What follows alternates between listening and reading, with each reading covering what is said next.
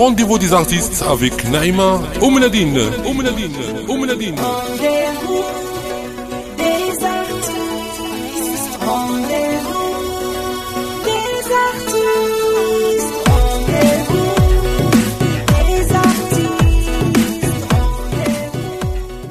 تحية فنية إبداعية لكل مشاهدي قناة لودي جي تيفي ومستمعي لودي جي راديو مرحبا بكم بين أحضان برنامجكم Rendez-vous des artistes موعد اليوم مع فنان فاز بالجائزة الذهبية ببرنامج كأس النجوم بلبنان. فشق طريقه نحو النجومية من لبنان. حلق حول العالم يشدو ويغني أجمل الألحان. غنى للحب للسلام للإنسان وللبنان. لكن قلبه عاشق أجمل الأوطان. فرسم لوحة مغربية لبنانية بأبهى الألوان. موعد اليوم مع النجم اللبناني الفنان داني نور.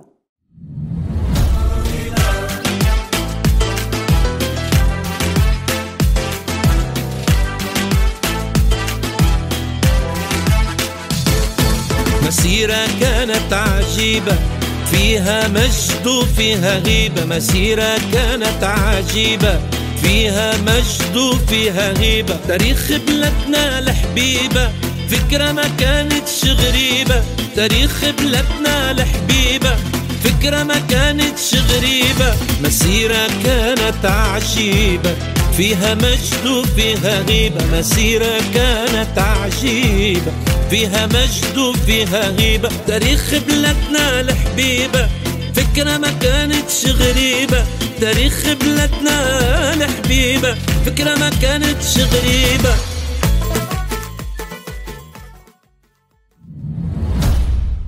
داني نور نورتي plateau Rendez-vous des artistes مرحبا بك مرة أخرى.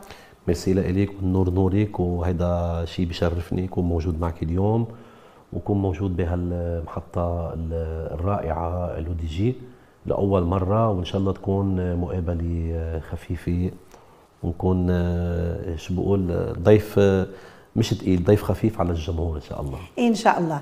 قبل ما نبداو الحوار ديالنا شفنا في الأول واحد l'extrait ديال واحد الأغنية زوينة بزاف ورائعة غنيتي فيها على المغرب. كتحمل عنوان أهل المغرب.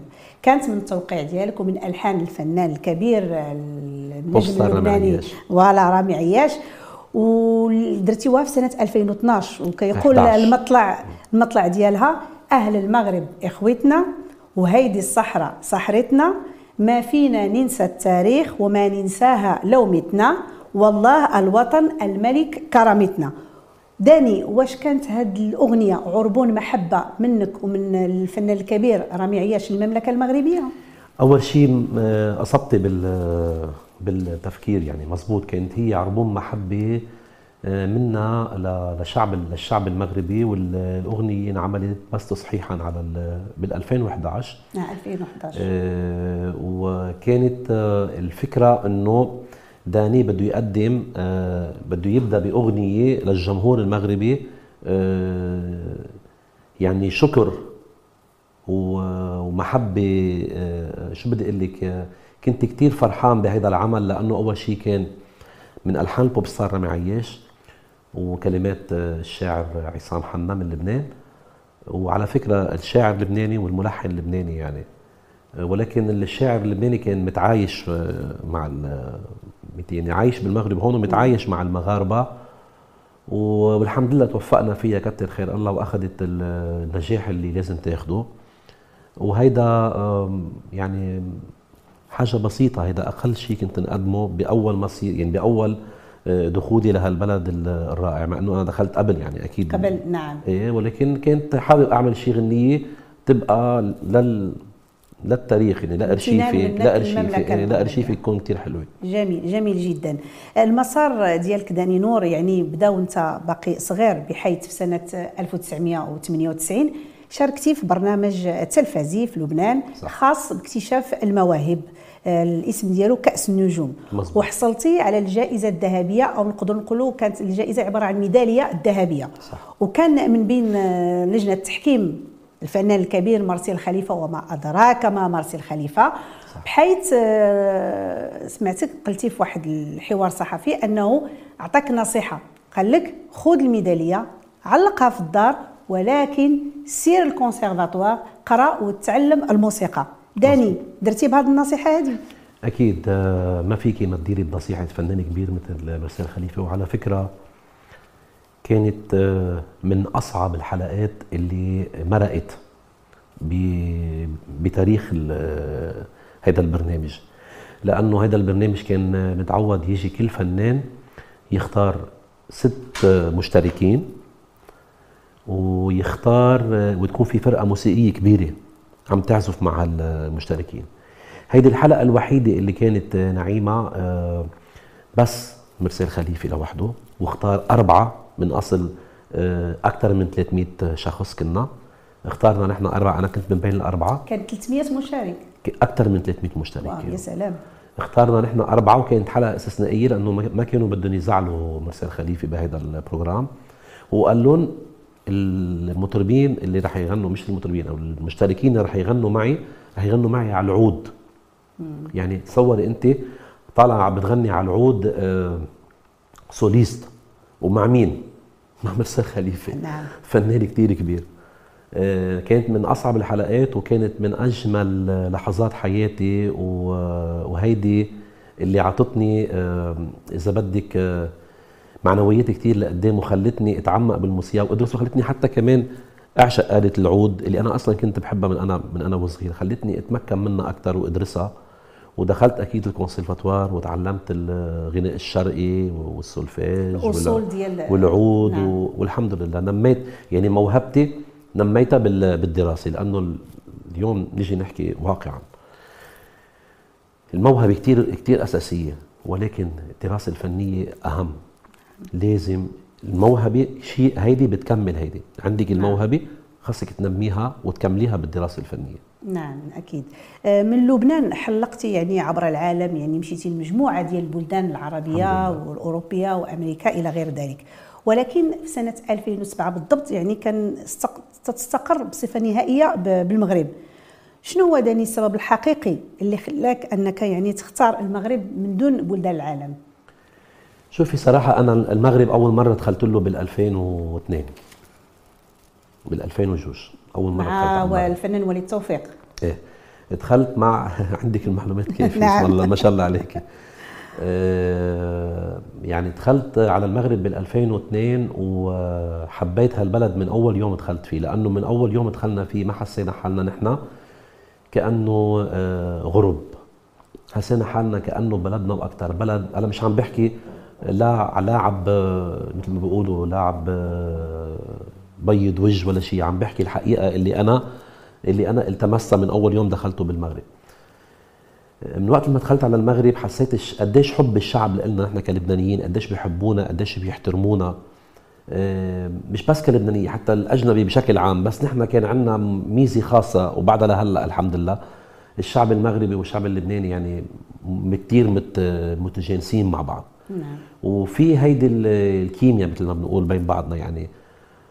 حبيت كتير آه، حب الشعب لنا وحبيت أرجع مرة واثنين وثلاثة ومع إنه من ال 2002 لحد يعني بدك تقولي 2004 بقيت آه، روح وإجي ما بين المغرب ودبي والبحرين و بقيت بهاي الفترة دائما بهاي الدوامة ولكن غبت وقت الغبت آه، من 2004 ل 2007 كان هي آه، غيابي كان لأنه كنت بال 2005 بلبنان ومضيت مع أول شركة آه، إنتاج فنية شركة شمس الفنية اللي هي أنتجت لي ألبوم آه، باللبناني بحبك اللي بيتضمن آه، ثمان أغاني آه، من كبار الشعراء والملحنين بالعالم العربي اللي أنا يمكن كنت آه، شرف كبير لإلي إنه أنا أحط إيدي بإيدهم. وشرف كبير لإلي إنه أنا كنت غني من ألحان هالفنانين الكبار. بذكر منهم الموسيقار الكبير صلاح الشرنوبي بذكر منهم من لبنان عماد شمس الدين جورج ماردرسيان صلاح الكردي ده صار فنان كمان آه، معروف. صلاح الكردي هو عنوان آه، ألبوم تبعي باللبناني بحبك غنيت باللبناني بحبك. هو كان العنوان تبع الألبوم. وكان صلاح بعده ببداياته بالأول يعني. هلأ ما شاء الله صار صلاح اسم كبير بعالم الفن. آه، صفح شغال الشاعر السوري الكبير. ما يعني إذا بدي أذكر أسامي ما شاء الله يعني كنت شو بقولوا مثل ما قال لي ال- المدير تبع الشركة قال لي أنت آه، يعني خلقت ومعك معلقه ذهب جيت دغري على شركة فنية كبيرة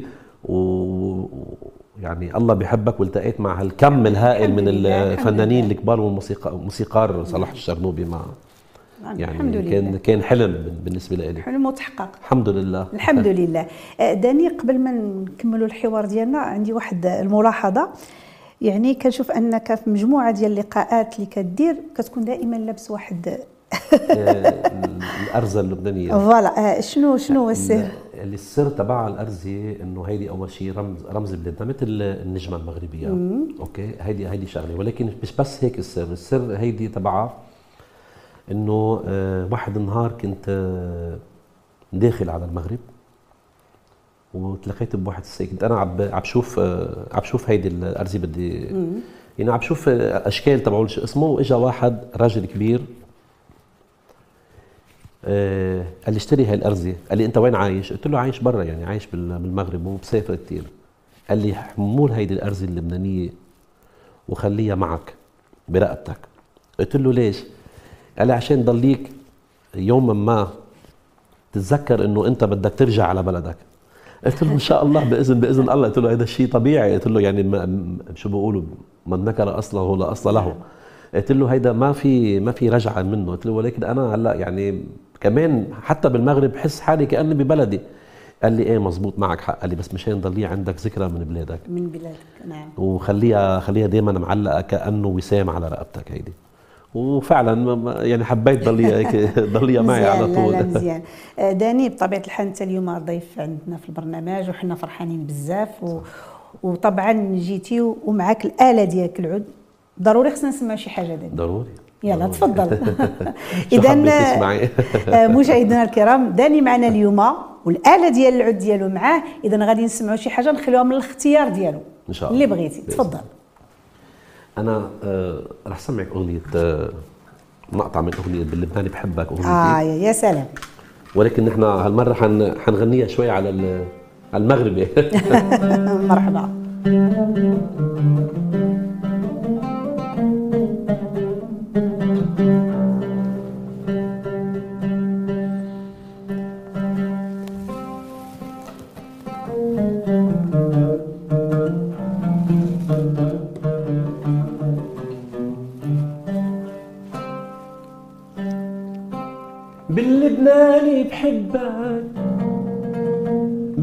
بالمصري بحبك شو باقي؟ الله يا سلام مغربي. بالمغربي انت الحب ديالي وكل حياتي.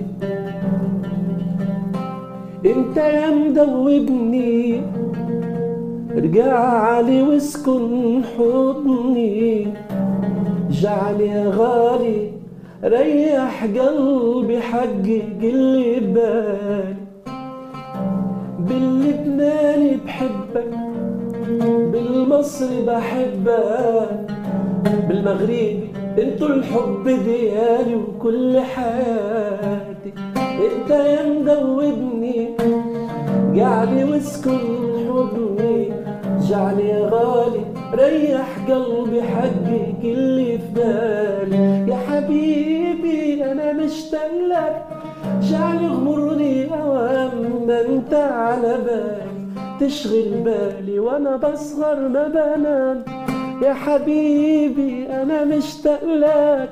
جعلي غمرني أوام ما أنت على بالي تشغل بالي وأنا بسهر ما بنام. يا مدوب إحساسي والله حرام. يا مدوب احساسي والله حرام. والله يا سلام عليك تبارك الله عليك. داني ما شاء الله عليك تبارك الله عليك باللبناني بحبك بالمصري بحبك وبالمغربي كان. بغيك كان بغيك. وقلبك اختار يا داني نور اختار فاسية الحمد لله. ودرتي مع أسرة وتوأم والولد الكبير سميتو رامي, رامي. وبالمناسبة كنوجه تحية الأم رامي وقلتي في إحدى التصريحات ديالك أن هناك بعض التشابه ما بين يعني الفاسيين واللبنانيين. واش هذا التشابه اكتشفتيه بعد الزواج أو لا قبل الزواج؟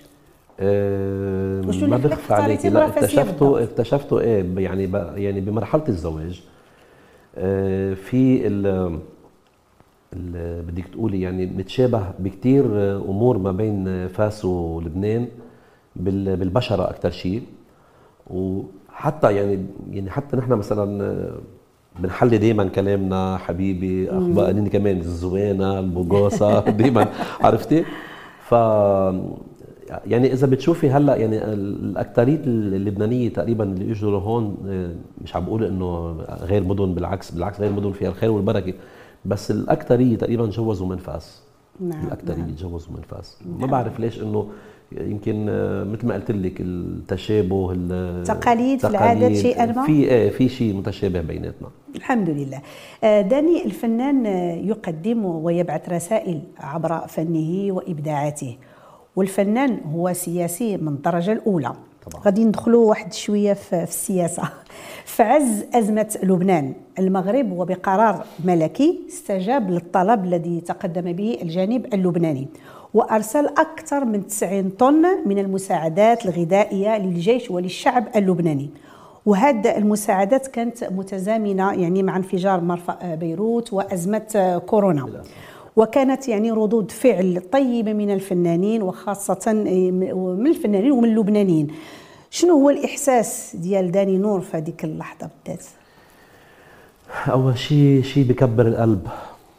لما إنسان مثل جلالة الملك محمد السادس بيبعث هالمساعدات على لبنان وكانت يمكن من أكثر المساعدات اللي إجت على لبنان من العالم كله. نعم. مش بس من مش بس من الدول العربية حتى من العالم اللي بعثت المساعدات بالعالم كله كانت أكبر مساعدة إجت من المغرب. هيدا شيء آه، وأنا كثير طلعت آه، يعني طلعات إعلامية وشكرت جلاله الملك محمد السادس وبرجع بشكره مرة ثانية وثالثه ورابعة ومرة المليون. وحتى ب آه، لما غنينا آه، المسيرة اثنين أنا غنيت بالمسيرة مسيرة مسيرة هذا كمان رجع نحن نحكي عن هذا الموضوع.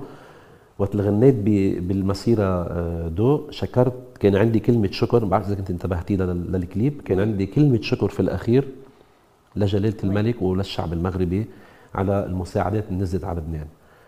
أنا يعني بوقف آه، آه، بعجز وبوقف بانحناء لهال لهال الخامة لهال- لهال- لهالهامة ال- يعني الكبيرة بال- بالعالم العربي. جلالة الملك محمد السادس وهيدا صدق وعم بحكيه من من جوات قلبي لأنه ما شفنا منه إلا غير كل الخير. آه، رجل آه، حنون بحب شعبه بحب البلاد العربية رجل عربي أصيل. شكرا له وعلى كل الشيء اللي قدمه للبنان واللي بعده عم بيقدمه للبنان. شكرا. آه، لبنان اليوم داني ليست هي لبنان الأمس الجميل لعدة آه، أسباب طائفية وسياسية. بون بلا ما ندخلوا في التفاصيل انت كفنان والحس والشعور وردة الفعل ديالك كفنان وتاع الفنانين كاملين كتكون خاصة ومتميزة. شنو هو التعليق ديالك على المشهد السياسي في بلد الأرز؟ واش الفنانين اللبنانيين ما يمكنش يديروا شي حركة يعني لإنقاذ ما يمكن إنقاذه؟ حركة فنية عبارة عن رسائل بحال مثلا آه، كانت دارت أوبريت غنائية الحلم العربي لما لا الحلم اللبناني؟ للأسف بدي أقول لك شغلة أنا أصلا يعني على قد ما السياسة عنا ما بتشجع على قد ما السياسة عنا صارت آه، فيها الدهاليز ديالها وهداك الشيء. آه، بخلوكي توصلي. لمحل ما بقى تفكري بشيء لأقول لك لا لأقول لك ليش نحن. اليوم لبنان محكوم من قبل زعماء طوائف. هودو الزعماء الطوائف. لحتى يبقوا موجودين. لازم ديما يعملوا نعرات طائفية. لأنه هيدا هيدا هو المغزى تبع تبع آه، إنه هن يكونوا زعيم على هيدي الطائفة أو على هذه الملة أو على هذه. هم هيك. من وقت ما خلقنا بهالبلد نحن وبنسمع بالزعيم الفلان الطائفه الفلانية ما بنقول شي مرة أنا لبناني. نعم. لبناني وبس. ما بدي أنا أعرف شو أنت طائفتك. ما بدي أعرف شو دينك ما بدي ما بدي أعرف لأي زعيم أنت منتمي بدي شي مرة تكون أنت لبناني بس لبناني أنت بس منتمي لبلدك. أنا لبناني انتمي إلى بلدي لبنان مش انتمي إلى أي دولة بالعالم. أنا لبناني. يا عمي حبوا بلدكم. أنا مش بس عم بحكي للزعماء عم بحكي حتى للشعب الموجود هلأ بلبنان. حبوا بلدكم. لبنان عن جد مثل ما قال الفنان الكبير وديع الصافي لبنان قطعه سما. حبوا هالبلد. قبل ما تفكروا بالنسبة للزعماء اللي عندنا بلبنان قبل ما تفكروا تخربوا بهالبلد اطلعوا هيك شوفوا هالبلد من فوق قديش حلو اطلعوا من فوق بالطيارة هيك كلكم سوا تفرجوا على لبنان قديش حلو شوفوا قديش هالبلد رائع. طيب ليه عم تعملوا فيه هيك؟ مش حرام. ليه هالبلد هيدا عم بيصير؟ ليه ليه, ليه نحن بنضلينا الشعب اللبناني كل عمرنا وحياتنا رح نضلينا عايشين بهيدي المأساة؟ ليش؟ ليش ما بيجي هذا الجيل الجديد بغير؟ للأسف حتى الجيل الجديد اللي عم بيجي عم بيجي متشرب على العقل الطائفي اللي هو هلا موجود. يعني عم نطلع نحن الناس اللي تغربوا عن لبنان اللي عم يشوفوا المشهد السياسي من برات لبنان عم يعرفوا إنه هذا كله اللي موجود هلا كله غلط بغلط. بالنهاية بدي اوجه لهم بدي بدي اوجه لهم أقول لهم بس الله يهديكم. نتمنى الله يهديكم ونتمنى لبنان يرجع مثل ما كان. إن شاء الله إن. شاء الله إن شاء الله. نتمنى الخير إن شاء الله. إن شاء الله.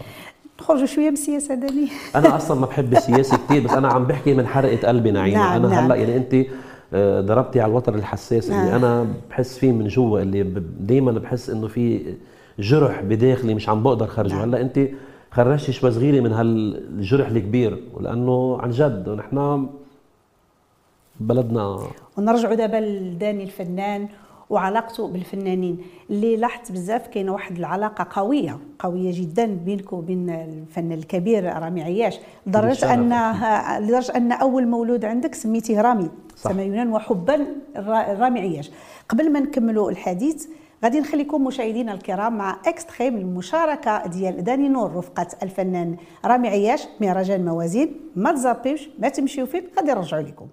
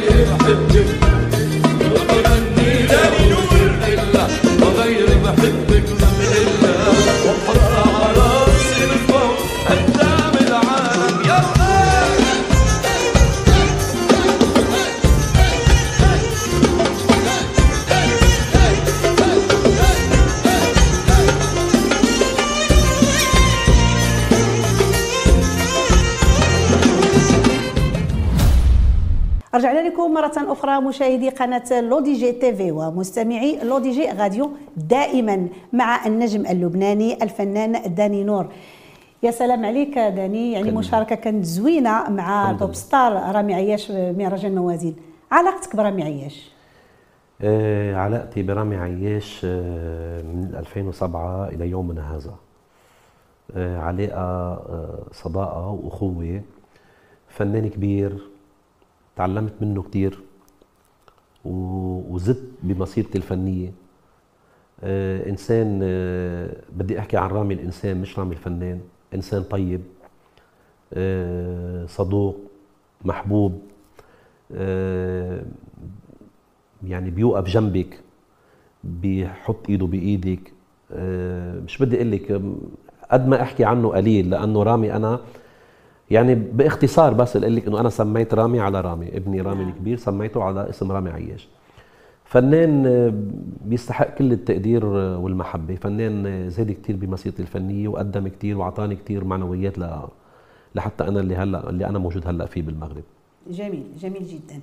داني نور أنت من المعجبين بالتراث الفني المغربي واللي عرفت من خلال البحث ديالي أنك معجب مجموعة ناس الغيوان صح. لدرجه أنك قلتي في إحدى يعني اللقاءات ديالك بأنك كتفكر أنك تعاود أغنية الصينية. حافظ فيها شي شوية؟ كنت حافظ منها. إيه حافظ منها شوي لأنه لخبرك شغله بالنسبة لإلي الناس الغيوان يمكن ما أخذوا حقهم عربيا كثير مغربيا هن ما أو مغاربيا اخذين كانوا حقهم. بس عربيا عربيا ما أخذوا حقهم لأنه يمكن كانت لهجتهم ما تنفهم. بالضبط مثل مثل مثلا ال- ال- اللهجات الثانية مثلا مثل المصرية واللبنانية وال أما أنا إذا بدي إجي شبه لك آه، الناس الغيوان بالنسبة لإلي هن مثل مجموعة يعني مثل آه، مثل آه، بدي تقولي عندنا نحن زي- زياد الرحباني بلبنان. آه. عنده هالمجموعة دياله الحلوة اللي بيغنوا غناء هداك ال- تشابه جميل جدا. غناء غناء ال- مش الساخر غناء الواقعي اللي بيحكي عن قصة عن قضية عن روحاني. أيوه. روحاني. فهودي الناس حكوا الكلام الروحاني اللي موجود يعني اللي الحياة الطبيعية اللي بتعيشيها انت.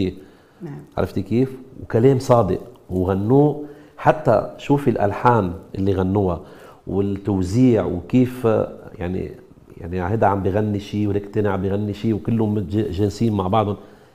عن جد بحب كثير هذا حبيت كثير هذا ونتمناو نشوفوا شي عمل مشترك ما بين داني نور ومجموعة ناس الغيوان لما لا يا ريت يا ريت. بتمنى داني. نسمعوا شي حاجة أخرى من عندك؟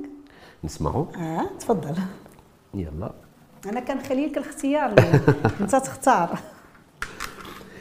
أنا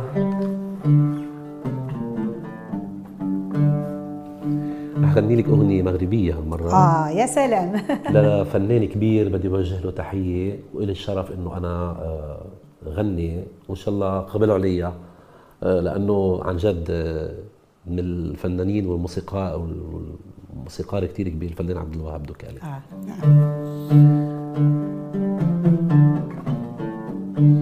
مشى غزالي ولا رجع واخوات الدار علينا. أشن طريقة ناس نتبع نمشوها على عينينا. مشى غزالي ولا رجع واخوات الدار علينا. أشم طريقة ناس نتبع نمشوها على عينينا. وخلى العين العين العين خلى العين غير كانت تدمع خلى القلب القلب القلب خلى القلب فيه غبينا خلى العين العين العين خلى العين غير كانت تدمع وخلى القلب القلب القلب خلى القلب في غبينا شغزالي ولا رجع واخوات الدار علينا علينا علينا علينا تحية. كبيرة تحية كبيرة للفنان نعم. عبد الوهاب دوكالي نعم، وأنا نعم. إلي الشرف إنه غني لفنان كبير لموسيقار كبير مثل عبد الوهاب نعم. دوكالي وبتمنى ورح أطلبها منه من عبر تلفزيونكم هالمرة بتمنى هالأغنية يجددها بصوتي إذا كان بيقبل علي أكيد وبتمنى. عن جد أرجع أعمل لها كوفر تحية لهالفن آه، الراقي. تحية ليك شكراً. كبيرة موسيقار عبد الوهاب الدكالي وكنتمنى له إن شاء الله الصحه والسلامه وطول العمر.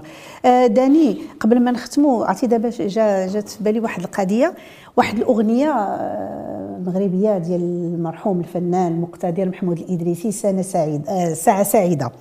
واحد المقطع تيقول فيه وداني داني داني. أنا داني داني داني راه هو حاضر معنا شخصيا. داني داني شخصيا معك شخصيا معنا. تبارك الله عليك داني. والله العظيم أنا جد سعيدة اليوم بالاستضافة ديالك في البرنامج. آه، آه، الحوار كان جميل حوار شيق آه، حوار من القلب وإلى القلب.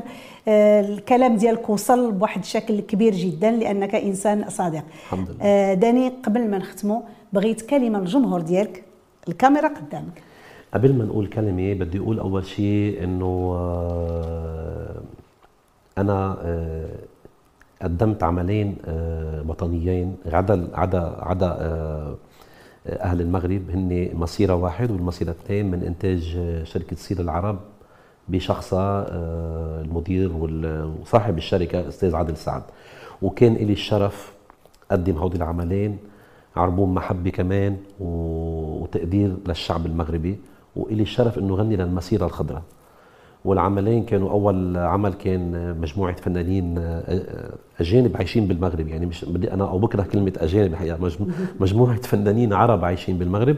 والمسيرة الثانية كانت آه، كمان فنانين مغاربة كنا وأنا كنت لبناني معهم وقدمت كلمة شكر مثل ما قلت لك بنهاية الهيدا ل آه، جلالة الملك محمد السادس على المساعدات اللي قدمتها على لبنان. كلمة أخيرة رح أقولها. أول شيء رح أقولها لإلك. آه، نعيمة أول شيء يعني أنت من المنشطات ال- الإعلاميات المعروفين. وكلهم يعني عندك ما شاء الله عندك رقي بال- بالحديث ولباقة بال- بالأسئلة. و- وأنا سعيد جدا إنه أنا موجود معك اليوم بهال أنا الأسعد، والله بهال. بهالتلفزيون وبهالحلقة المميزة. وإن شاء الله مش رح تكون أول ولا آخر مرة. إن شاء الله. آه، رح نتلقى أكثر وأكثر. كلمة أخيرة بقولها آه، تابعونا على لودي جي بحلقة مميزة جدا جدا جدا مع الإعلامية والأخت والصديقة آه، نعيمة أم نادين. وإن شاء الله نكون ضيوف خفاف عليكم. وإن شاء الله تنال إعجابكم هالحلقه وبحبكم كثير I love you شكرا داني نور. تبارك الله عليك. شكرا جزيلا. مشاهدي قناة L'ODJ TV ومستمعي L'ODJ Radio كنشكركم مرة أخرى على حسن المتابعة. كنضرب لكم موعد آخر مع فنان آخر. لكم مني ومن طاقم البرنامج أجمل التحايا. تبارك الله عليكم.